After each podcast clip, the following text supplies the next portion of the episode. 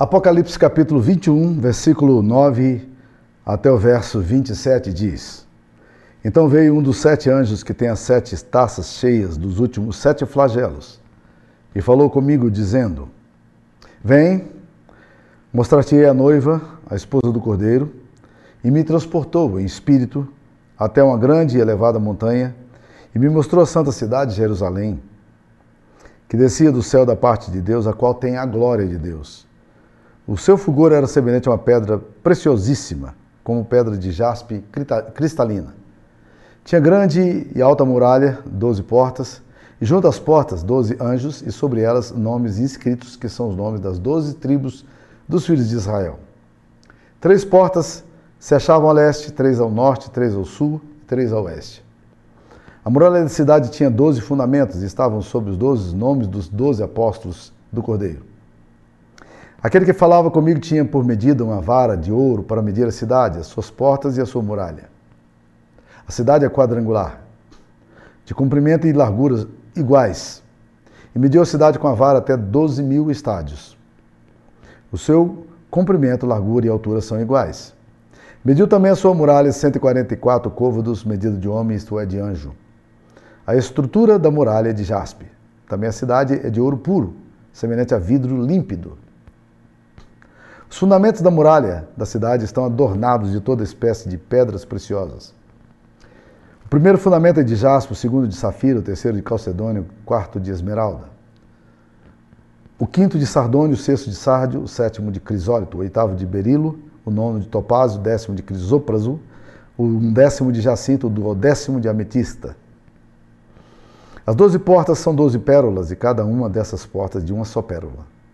A praça da cidade é de ouro puro, como vidro transparente.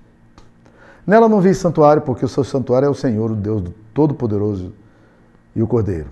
A cidade não precisa nem do sol nem de lua para lhe darem claridade, pois a glória de Deus a iluminou, e o Cordeiro é a sua lâmpada.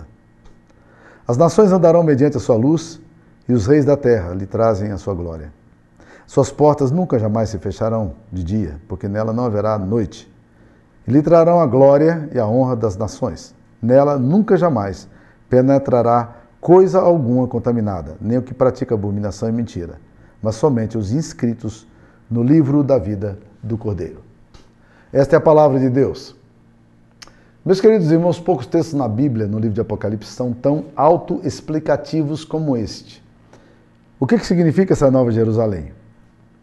Quando você lê o capítulo 21, versículo 9, o primeiro versículo que lemos, diz: então veio um dos sete anjos que tem as sete taças cheias dos últimos sete flagelos e falou comigo, dizendo: Vem, mostrar-te-ei a noiva, a esposa do cordeiro. E aí ele vai ver o que? A Nova Jerusalém. O texto é autoexplicativo. A Nova Jerusalém é, o, é representativo da igreja. E esse é um dos poucos textos que se autoexplica. João é convidado a conhecer a esposa de Cristo. Ele é chamado, vem, mostrar-te a noiva. A noiva de Cristo é revelada na medida em que João enxerga a cidade que foi idealizada por Deus. A Nova Jerusalém, figurativamente, revela a igreja que Deus sempre quis ter. Esse texto nos revela a igreja que Deus idealizou, o plano e o sonho de Deus para sua noiva. Mostra não a realidade historicamente crítica, ou as feições tantas vezes meramente humanas e algumas vezes quase demoníaca que a suposta igreja cristã tem mostrado no decorrer da história eclesiástica. Os afrescos de Michelangelo tinham uma característica notável. O rosto dos anjos era sempre muito vermelho, muito ruborizados, excessivamente corados. Conta-se que alguém um dia chegou para ele e perguntou por que ele usava aquela cor forte. E ele respondeu que os anjos estavam com vergonha de saber quem estava dirigindo a igreja. Esse texto mostra não a igreja, dominada por controles, por homens inescrupulosos, por lutas de poder, mas nos mostra a igreja de Cristo. Aquela igreja que ele sonhou, que ele tinha em mente e que ele criou para executar seus planos na história. Por isso esse texto é ao mesmo tempo um desafio e um julgamento. Esta é a noiva para a qual Cristo se deu. Paulo diz que ele temia que assim como a serpente enganou a Eva com a sua astúcia, assim também fossem corrompidas as mentes daqueles irmãos de Corinto e eles se apartassem da simplicidade e purezas devidas a Cristo. A igreja historicamente tem sido sempre enganada, facilmente se apartando da simplicidade do evangelho. E não raras vezes tem perdido a pureza devida a Cristo. O texto de Apocalipse 21 nos mostra a igreja idílica, essa igreja dos sonhos de Deus. Ela é a noiva de Cristo, com bastante azeite na sua lâmpada para não ser surpreendido quando o noivo voltar. Essa é a igreja de Cristo que eu sou pureza, exercendo sua plena autoridade moral, sem impureza, sem rugas, nem manchas. Então, a igreja de Cristo, historicamente, nos apresenta duas facetas. Uma das faces é positiva. Tem sido uma igreja fiel no meio da perseguição, no meio da apostasia, no meio da heresia. Tem defendido os valores morais do Evangelho. Tem pregado com autoridade. Tem esvaziado o inferno. Tem confrontado os poderes das trevas, tem tirado milhares de pessoas da superstição, do medo, do diabo, livrado milhares de pessoas da culpa, trazido paz ao coração dos homens, levado libertação a milhares de pessoas, trazendo restauração a milhões de vidas. Esta é a igreja militante fiel, a verdadeira igreja de Cristo, que no meio dos embates mais duros tem levantado o estandarte do evangelho e se mantido fiel, muitas vezes com preço da sua própria vida. A outra face da igreja, historicamente falando, é negativa. É uma igreja que tem deixado suspeitas morais na sua liderança, com posturas politiqueiras e interesseiras, que negocia status por fidelidade, que vende valores para se popularizar, que sacrifica a mensagem para enganar e atrair gente sofrida e incauta. Esta é a razão pela qual temos hoje uma igreja traumatizada, neurotizada, descrente. É fácil encontrar pessoas na convivência da igreja que perderam a fé por causa de muitos abusos, gente que se tornou amarga em relação à igreja, gente que já viu tantos sinais do Espírito Santo no meio da igreja, mas ao mesmo tempo também já viu tanto emocionalismo artificial criado por pessoas inescrupulosas. É gente que crê, mas sem crer. Eles compreendem que existe uma dimensão espiritual profunda, mas ao mesmo tempo eles estão assustados com a liderança, com a forma como os líderes e pastores conduzem a igreja. Então, meus queridos irmãos, pessoas com esse tipo de traumas e dores neurotizadas, e talvez você seja uma dessa, podem ser pessoas que acabam perdendo a, a, capacidade de ver a beleza de Cristo, a comunhão de Cristo, a expressão do corpo de Cristo, os louvores que essa igreja canta, os sacramentos que são ministrados, a, a expansão do reino através dessas igrejas, as obras sociais e missionárias que essa igreja faz. E é necessário resgatar a dimensão dessa igreja. Porque se você for do tipo que viu muito abuso na igreja, você tem facilmente a capacidade de se tornar muito crítico da igreja e pouco cooperador. Há um episódio muito interessante que C.S. Lewis conta no livro Cartas do Coisa Ruim. Ele fala que o diabo velho estava escrevendo ao diabo novo a arte da tentação e ele disse o seguinte: Ô oh, meu caro demônio, não se preocupe com aquela pessoa que está frequentando várias igrejas. Pelo contrário, você está preocupado por quê? Ajude-as a frequentar várias igrejas e não parar em nenhuma delas. Porque quanto mais elas frequentarem diferentes igrejas, elas vão se aprender, aprender a criticar cada uma delas. E elas nunca vão se tornar cooperadoras com nenhuma. Eu me lembro de um episódio que aconteceu comigo nos Estados Unidos plantando igreja. Um casal é muito agradável, começou a frequentar a igreja. Na primeira domingo ele veio, me deu um abraço, se apresentou, ele, sua esposa, seus filhos, e disse para mim, pastor, nós estamos vindo aqui pela primeira vez e nós estamos avaliando essa igreja. Eu ri, meio sem graça, aquele sorriso de caneca, né? disse, ótimo, espero que Deus abençoe sua vida e tal. Domingo seguinte eles estavam lá, na porta da igreja, eles me abraçaram e disseram, pastor, nós estamos avaliando a igreja. Terceiro domingo eles vieram, me abraçaram simpaticamente e disseram, pastor, nós estamos avaliando a igreja. Como nós estávamos um pouco no espaço assim, onde permitia eu chamei os dois e disse: Deixa eu falar uma coisa para vocês. É a terceira vez que vocês vêm à igreja sempre avaliando a igreja. E isso é uma armadilha. Por quê? Porque eu acho que quando vocês forem para uma igreja, o que vocês precisam orar e pedindo a Deus é o seguinte: Deus, fala nessa igreja ao nosso coração. Porque se eu for para uma igreja, começar a frequentar a igreja, eu quero olhar para aquela igreja, para o pastor daquela igreja e não ter nenhuma suspeita em relação ao caráter dele, à integridade dele e à fidelidade dele. Eu acho que agora eu preciso avaliar vocês. Vocês avaliaram durante três semanas, agora eu estou avaliando vocês. Não faça isso não. Não faça isso não. Vá para a igreja para ser ministrado o coração. Não para ficar julgando se a igreja deve ou não, se vocês devem ou não estar naquela igreja. Então vocês considerem. Se vocês quiserem ficar aqui, fiquem. Porque vocês de fato estão entendendo que esse lugar é o lugar onde vocês serão abençoados. O resultado dessa conversa não foi muito bom, não. Eles não, eles riram simpaticamente, como eram simpáticos, foram embora e nunca mais apareceram na igreja. Mas às vezes nós precisamos entender qual é a relação que a gente tem com a igreja local. Não aprender amar a igreja e viver numa relação confusa com o corpo de Cristo afeta diretamente não só a nossa vida, mas a vida dos nossos filhos.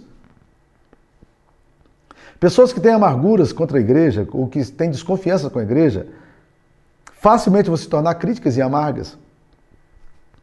E o resultado disso será uma incredulidade que vai brotar no coração dos filhos. Os filhos também passam a se tornar pessoas desconfiadas em relação à igreja e muitas vezes a rejeitá-la. E isso acontece especialmente com pessoas que são líderes de uma comunidade. Diante das disputas internas, da falta de piedade dos pais, da liderança da igreja, os filhos tomam posição de defesa e acusação e finalmente rejeitam não apenas as falhas da comunidade, mas passam a descrer em todo o conteúdo do evangelho. E pessoas que agem assim com desconfiança em relação à igreja. Elas esvaziam suas almas. Elas perdem a dimensão de serem abençoadas. E, e elas ficam buscando a igreja perfeita o tempo todo. Uma igreja que não virá. Elas criam uma imagem idealista de igreja, buscando a igreja perfeita. E se você é do tipo que procura uma igreja perfeita, deixa eu lhe dizer uma palavra muito séria. Se você encontrar essa igreja perfeita, por favor, não vá para lá. Você vai estragá-la. Então vamos lá. Dita essas coisas preliminarmente, eu queria agora entrar no texto bíblico para poder estudar a igreja que Deus tinha em mente. Primeira coisa que a gente percebe nesse texto aqui está no versículo 10, capítulo 21, versículo 10. E me mostrou a santa cidade, Jerusalém, que descia do céu da parte de Deus. Ou seja, a igreja que Deus tem em mente, ela tem a glória desse Deus sobre ela. Essa glória tem que marcar essa igreja. E duas passagens das Escrituras nos demonstram a revelação dessa glória de Deus sobre a igreja. Primeiro, o tabernáculo, lá no Antigo Testamento. E segundo, a presença da igreja primitiva. Na igreja primitiva, em cada alma havia temor. Em cada alma havia espanto. A glória de Deus estava também sobre o tabernáculo. As pessoas temiam chegar perto do tabernáculo, porque sobre aquele tabernáculo havia uma, uma nuvem. E quando aquelas pessoas desmanchavam suas tendas, seguiam a movimentação da, da, da, nuvem, o povo só se movia quando as manifestações de Deus se davam. A glória de Deus estava sobre aquele povo. A presença de Deus enchia o tabernáculo. Segunda coisa que nós precisamos entender, meus queridos, é que a igreja de Cristo tem proteção. Capítulo 21, versículo 12. O que, que nos diz aí? Tinha grande e alta muralha grande e alta muralha. Isso é importante para nós. Essa muralha representa a proteção de Deus para sua igreja. Não é uma igreja desprotegida. Porque diante da fortíssima e cerrada oposição de Satanás contra a igreja, contra diante da oposição midiática, diante da oposição dos governos, diante do governo da oposição das trevas, essa igreja segue triunfante, segue vencedora. E a igreja de Cristo segue vitoriosa. O ateísmo, a filosofia, os sistemas políticos religiosos, sistema de valores, propaganda, perseguição, heresias, apostasias estão aí presentes. Mas Jesus disse uma coisa muito importante sobre a igreja dele. Ele disse em Mateus capítulo 16, versículo 18: Eu edificarei a minha igreja, e as portas do inferno não prevalecerão contra ela. Quem está edificando a igreja é o próprio Senhor Jesus Cristo. E o inferno não tem nenhuma capacidade de destruir essa igreja, porque essa igreja está sob proteção. Agora, presta atenção no que diz o versículo 12 também. Que ela tinha uma grande e alta muralha, mas ela tinha 12 portas. E junto às portas, 12 anjos, sobre elas nomes escritos. A igreja é uma igreja protegida, mas ela não é uma estrutura fechada. Ela tem portas para todos os lados. Ela tem porta para o norte, para o leste, para o sul, para o oeste. E essas portas não estão fechadas. Isso aponta para a natureza missionária da igreja. Seu projeto de existir para o mundo. Um dos grandes problemas da igreja é o seu ensemismamento. Ela está em torno de si. E facilmente ela se torna um gueto, ela acha que ela vive em torno de si para sua autossobrevivência. Mas não é assim.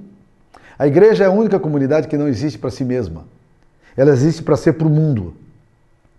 Ela é uma igreja enviada ao mundo. Essa igreja tem um espaço aberto para todos que precisam de conforto, acolhimento, proteção, cura, direção, para todos que se encontram perdidos e cansados. Essas simbólicas portas denunciam o perigo de uma igreja que, que esteja fechada.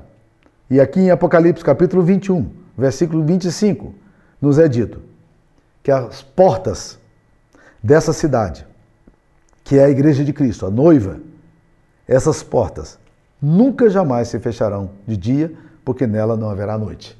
Não, ela não vai ficar fechada em nenhum momento. Portas abertas todo o tempo, a todas as horas. E a igreja tem que abrir essas portas, ela precisa entender isso. A quarta verdade que nós aprendemos sobre a igreja que Deus tinha em mente está descrita aqui no versículo 14.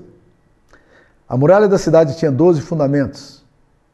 Estavam sobre esses os 12 nomes dos 12 apóstolos do Cordeiro. Ou seja, a igreja que Deus tem em mente possui fundamentos absolutos e claros. A igreja de Cristo é, antes de tudo, apostólica. Por quê? Porque o texto nos diz aqui, meus queridos irmãos, que tinha 12 fundamentos, estava sobre esses 12 nomes, sobre 12 nomes dos apóstolos do Cordeiro. O fundamento é apostólico. Nós precisamos estar sempre lembrando que a base nossa, a estrutura nossa, o pensamento nosso é o pensamento apostólico. Muitas vezes a igreja é tudo menos apostólica. Houve uma época em que a igreja resolveu afirmar que além de apostólica ela deveria ser romana. Pum, acabou com tudo. Ali estabeleceu um outro fundamento, a tradição. Isso foi um grande tropeço para a Igreja de Cristo. O texto aqui nos mostra que o fundamento apostolar no qual a igreja deve ser firmado é a, é a doutrina dos apóstolos. E ainda que, que venha um anjo do céu que pregue outro evangelho, que vá além do evangelho que os apóstolos pregaram, deve ser anátema. Nós não podemos brincar com os fundamentos da igreja. O fundamento é onde a igreja se alicerça. Se esses fundamentos estiverem ruins, mesmo que tudo mais pareça excelente, certamente essa propriedade está desqualificada. Se você vai comprar uma casa, e mesmo que a pintura esteja bonita, o teto esteja bonito, o telhado esteja bonito, e não apresenta nenhuma rachadura visível, mas você olha a estrutura, está toda é, com complicação, você sabe que aquela casa tem os seus dias contados, ela, tá ela vai ruir. Então você não vai comprar essa casa a não ser que você queira destruí-la e construir outra. Quinta característica da igreja que Deus tinha em mente aparece aqui no capítulo 21, versículo 18 a 21. Os fundamentos da muralha da cidade estão adornados de toda espécie de pedras preciosas.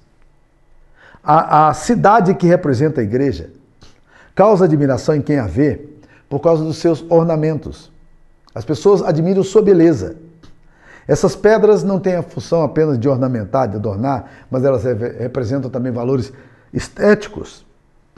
Assim como o povo de Deus deve ser admirado pelos seus adornos. A Igreja de Cristo tem que ser admirada pelas suas obras, seus atos. A sua missão deve refletir o caráter de Cristo. Por isso que Jesus disse: Assim também brilhe a vossa luz, para que os homens, vendo as vossas boas obras, glorifiquem a vosso Pai que está nos céus. A igreja tem sido admirada na história pelo adorno da sua misericórdia, socorrendo os desvalidos, miseráveis, estendendo a mão ao aflito, tornando-se a voz daqueles que não têm voz, sendo socorro para o órfão, para a viúva. Quantas vezes a igreja tem sido admirada na história de sua existência pelo seu poder e resistência aos governos tirânicos, sua incapacidade de se curvar diante das ameaças dos déspotas, sua perseverança e resistência diante da oposição e da ameaça. Muitas vezes a igreja tem sido admirada pelo adorno do seu ministério, restauração de famílias, indivíduos, culturas e nações. São pedras raras e de grande valor que foram colocadas sobre esse fundamento apostólico. E essas pedras também revelam o caráter de Cristo. Sexta característica dessa igreja que Deus tinha em mente: a igreja celestial vive intensa comunhão com o Senhor e seu Cordeiro. Capítulo 21, versículo 22, o que, que nos diz aí? Nela não vi santuário, porque o seu santuário é o Senhor. O seu santuário é o Senhor. Mais adiante, lemos, capítulo 22, versículo 4. Vamos ler mais um. Diz aí: Contemplarão a sua face e na sua fronte está o nome dele. Fantástico isso aí. É uma igreja que tem comunhão com o Cordeiro, completa intimidade com o Senhor.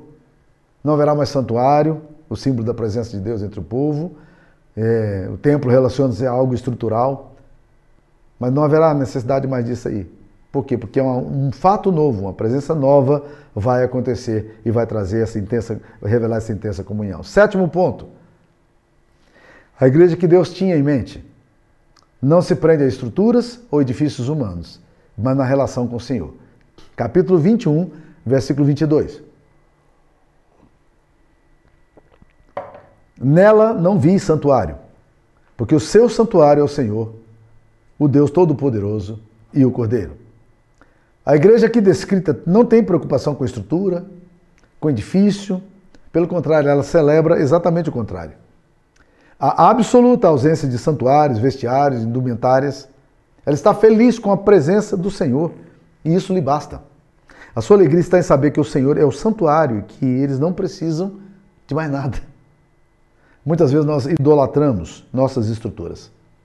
Nós exaltamos nossos templos, nossas maravilhosas construções. Eu vivi durante muito tempo é, na Nova Inglaterra, nos Estados Unidos, no Nordeste dos Estados Unidos. E ali existem prédios luxuosíssimos, belíssimos, templos maravilhosos, mar arquiteturas centenárias. Mas, meus queridos irmãos, aquelas igrejas hoje estão absolutamente mortas. A coisa mais importante não é a estrutura que a igreja possa ter, a coisa mais importante é a vida que a igreja tem. A realidade mais bela do reino não é a nossa relação com um edifício ou com coisas, mas com pessoas e almas.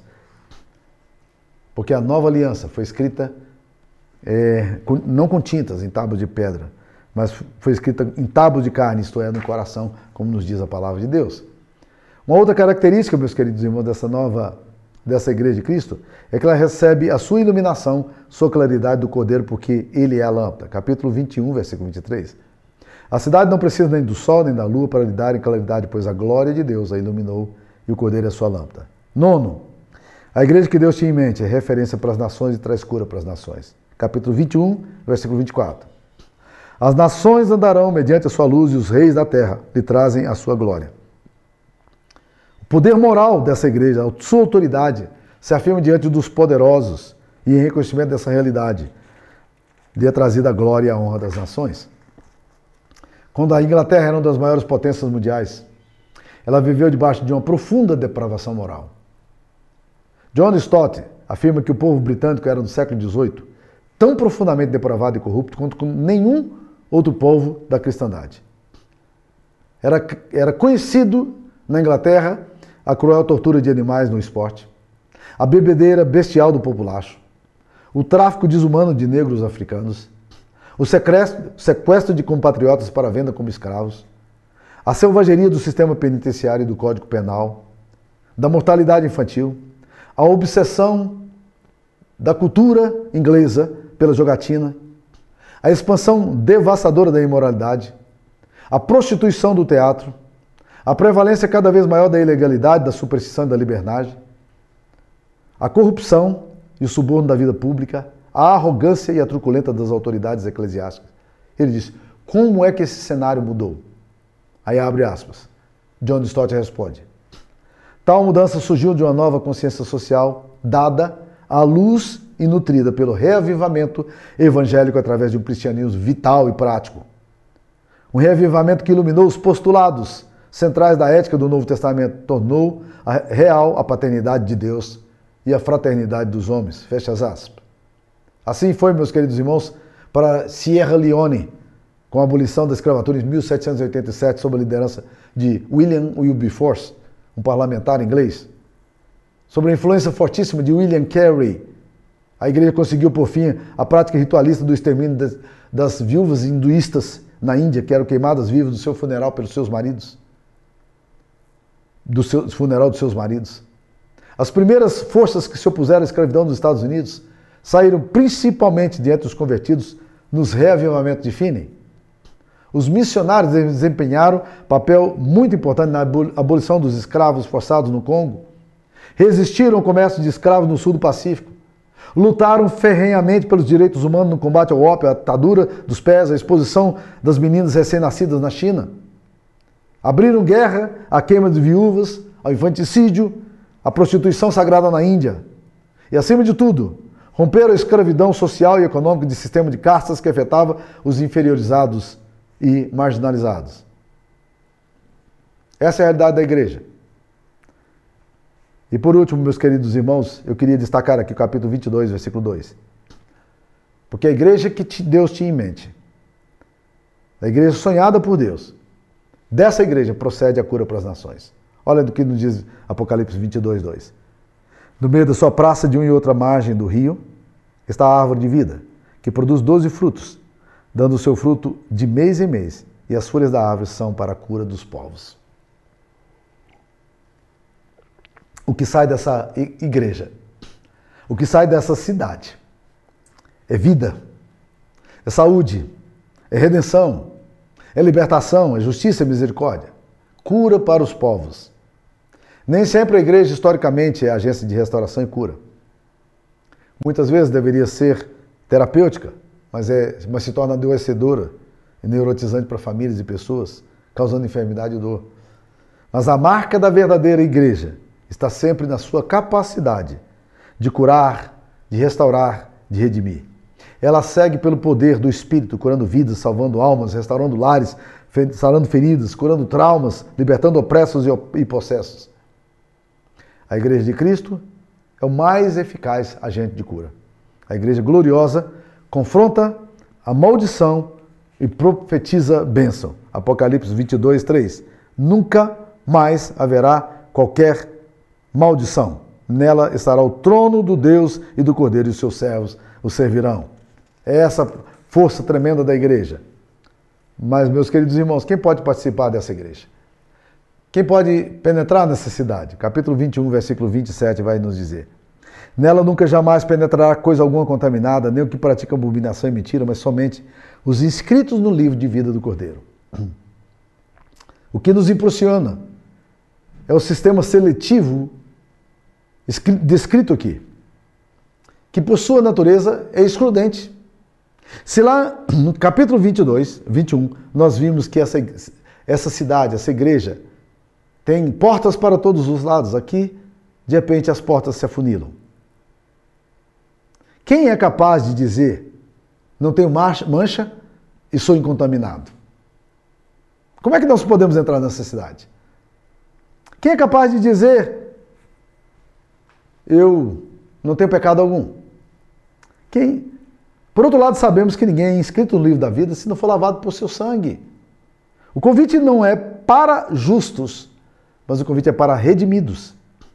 É capaz de participar dessa igreja, desse grande projeto, dessa cidade, desse sonho de Deus, não aquele que se julga superior espiritualmente, mas aquele que, por ser um grande pecador, sente necessidade de um grande Salvador e encontra a redenção na obra expiatória de Cristo, porque ele é lavado no sangue do Cordeiro, ele é escrito no livro da vida. Na igreja terrena, trigo e joio se misturam. E não dá para discerni-los antes da colheita. O Senhor da obra, curiosamente, recomenda para que a gente não tente arrancar o, o joio antes da colheita. Só o tempo vai trazer o discernimento necessário. A igreja atual é suscetível de contaminação, não raramente de graves abominações.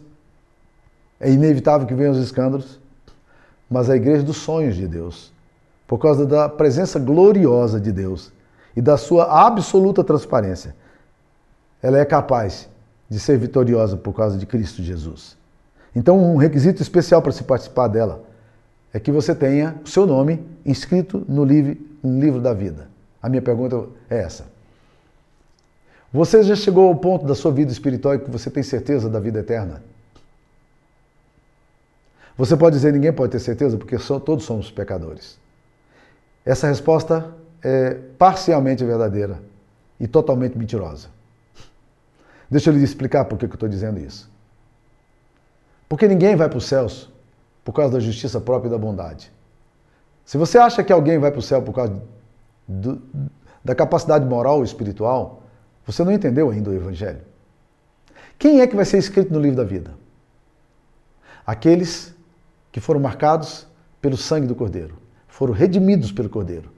Aqueles que foram lavar as suas roupas, suas vestiduras no sangue do Cordeiro e as alvejaram, alvejaram em Cristo Jesus. É Jesus e não você que pode trazer salvação para a sua vida. Então volto à pergunta. Você chegou ao ponto da sua vida que você tem certeza de que você está inscrito nesse livro da vida? Só Jesus pode escrever seu nome ali. Então peça a Jesus para que o nome seu seja escrito. Creia em Jesus. Arrependa-se do seu pecado. Volte-se para Deus, porque Ele é rico em perdoar. Vamos orar? Senhor Jesus, obrigado pela tua palavra, tão profunda, desafiadora. nós queremos te pedir, ó Deus querido, que o Senhor possa aplicar essa palavra ao nosso coração. Santifica-nos, ó Deus, aqui com tua palavra e renova-nos, ó Deus querido, na tua promessa. Essa é nossa oração, em nome de Jesus. Que Deus abençoe você. Fique na paz.